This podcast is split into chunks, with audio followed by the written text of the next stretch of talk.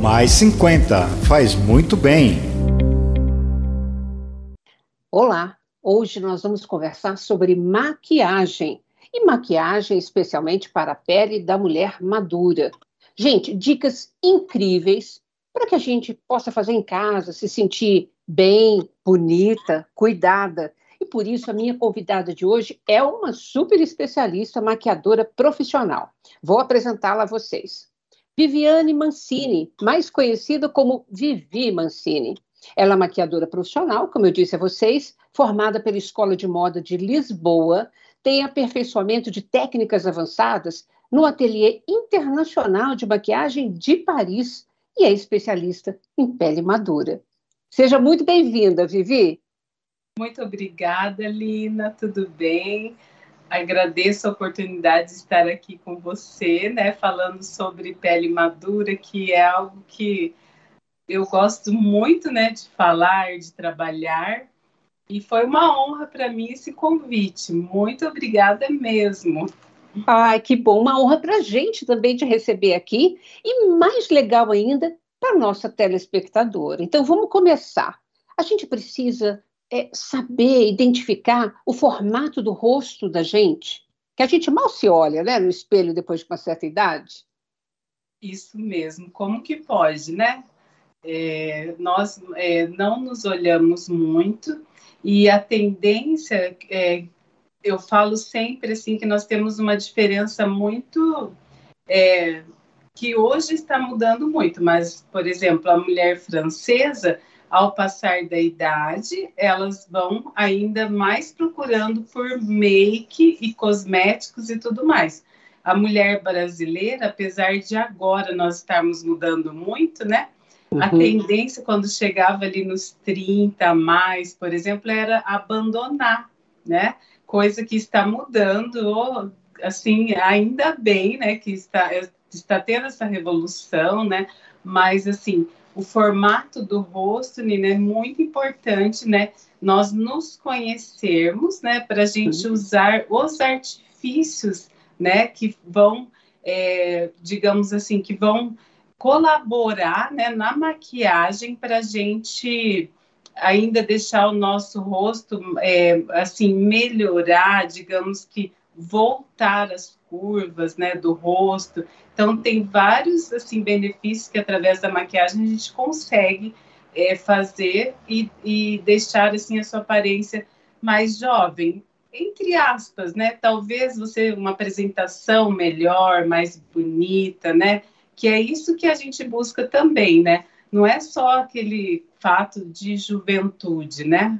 Claro, porque a gente gosta de estar na própria pele da idade que a gente tem, né? O Eu problema gosto. é não se descuidar, né? Só porque a gente avançou na idade, né?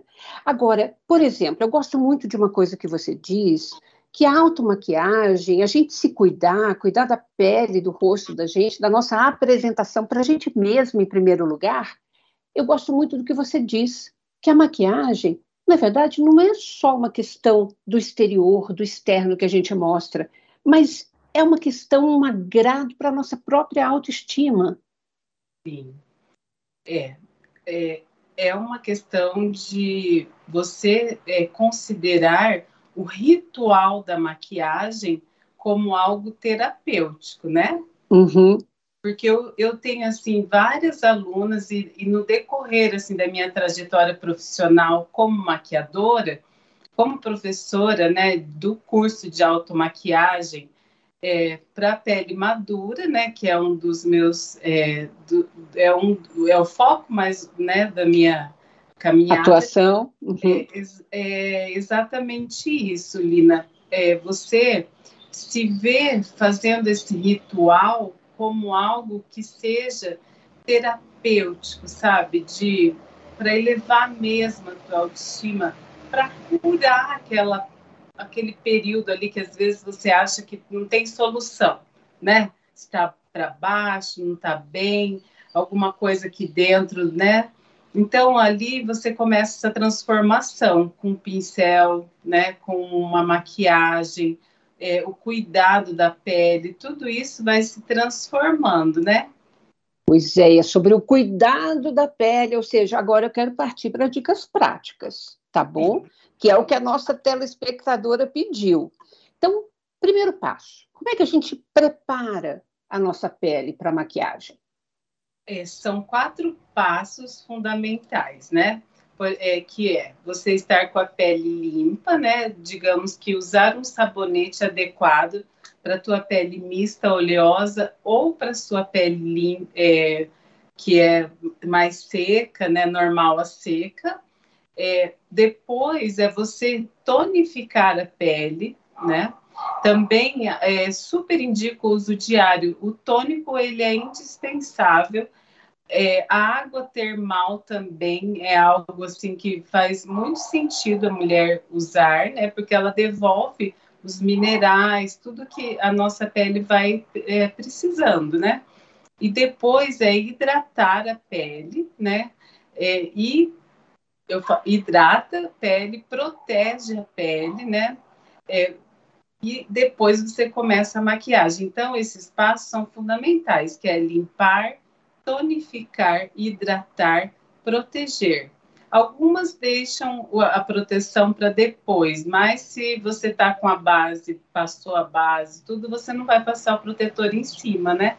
Então, como esse passo a passo faz diferença, né? Na hora da gente é, preparar a pele para receber a maquiagem, então é necessário mesmo passo a passo. O, primer ele já faz parte da maquiagem, né? Então o uhum. primer antes da base também é necessário. Mas no dia a dia, os quatro passos fundamentais né, de skincare e autocuidado, que quando você vai fazer uma maquiagem faz toda a diferença, são esses mesmo. É, lavar a pele, né, limpar, é, tonificar, hidratar e proteger. Adorei os quatro passos. Ainda bem que eu já adoto. Ai, que bom. É. Agora, vamos lá. Agora vamos partir para a maquiagem propriamente dita, né? Corretivo. A gente precisa mesmo? Como é que a gente passa? Tem muitas dicas, né, pela internet e tal, mas assim, eu queria que você, que é uma especialista, uma maquiadora profissional, contasse para gente corretivo, é, sempre é, tem, uh, existe uma dúvida, é antes da base ou pós-base, né? Uhum. Então, a cor do corretivo, ela sempre tem que ser, assim, uma cor, um, é, digamos que é uma, um tom a menos do que a cor da base. Porque tudo que a gente é, digamos que uma fenda, né? Por exemplo, aqui, essa região nossa aqui do bigode chinês, Uhum. ela é uma fenda. Então, quando você passa um corretivo claro, a tendência é o quê? É você é, tirar aquela aparência, né? De, digamos assim, de um, uma, uma... De um vinco, né? Um vinco, exatamente. Então, você... se você escurecer, por exemplo, passar um corretivo que não for adequado da cor adequada, você vai é, provocar né, aquela sombra que vai vincar mais, né? Uhum. Então você usa um, um, corretivo claro, sempre dando batidinhas até a pele absorver em toda a região que você acha que você quer camuflar. Tem ali olheira, batidinhas, uhum. né? Tem alguma linha de expressão que você quer também batidinhas, sempre dando batidinhas, a pele absorveu, aí você entra com a base. Mas antes da base, tem corretivos de cores diferentes. E, inclusive, por exemplo, para cobrir pinta, espinha, uma mancha mais escura, que costuma acontecer né, com o avançar da idade. Qual que é a dica? Por exemplo, se for um melasma, aqueles tom amarronzado assim, a uhum. gente usa corretivo amarelo, dando batidinhas, ele é amarelinho, assim que ele vai cobrir bem.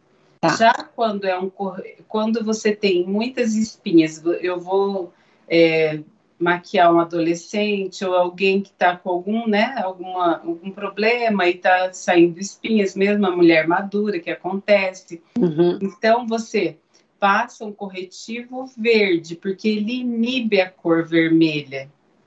tá? Hum, aí, tá. Aí nessas regiões, né? Então você vai sempre ver qual a sua necessidade. Ah, mas eu, por exemplo, eu tive um aluno, é, ele, ele estava, né, numa, na, num dia que eu fiz um workshop, e ele há muitos anos ele não tirava foto. Era um homem, assim, negro, que tinha um melasma muito forte aqui nessa região, e ele não gostava de fotos. Então, eu ensinei a usar é, um pouco de corretivo amarelo na região do melasma, dando batidinhas, e depois ele cobrir com a base, né, com um pincelzinho, passar a base para aquilo, porque ele falou que ele já tinha feito vários tratamentos, peelings, e nunca solucionou, né, aquele problema. Aí ele conseguiu, né, é, camuflar aquele melasma e ele ficou todo feliz, porque ele tinha voltado a tirar fotos, a, quando encontrava os amigos, né, tirar foto para aparecer na rede social. Então, Ou assim, seja, incrível, né? Vivi. Faz, o que, que não faz um corretivo, tanto para a mulher quanto para o homem? Foi muito legal você ter citado esse exemplo. Agora, vamos para a base. Como é que a gente escolhe? Como é que a gente passa? É com a mão? É com pincel? É esses bastão que hoje em dia tem tanto pela internet, anunciando que é para pele madura? Qual que é a melhor forma para a gente não ficar tão montada?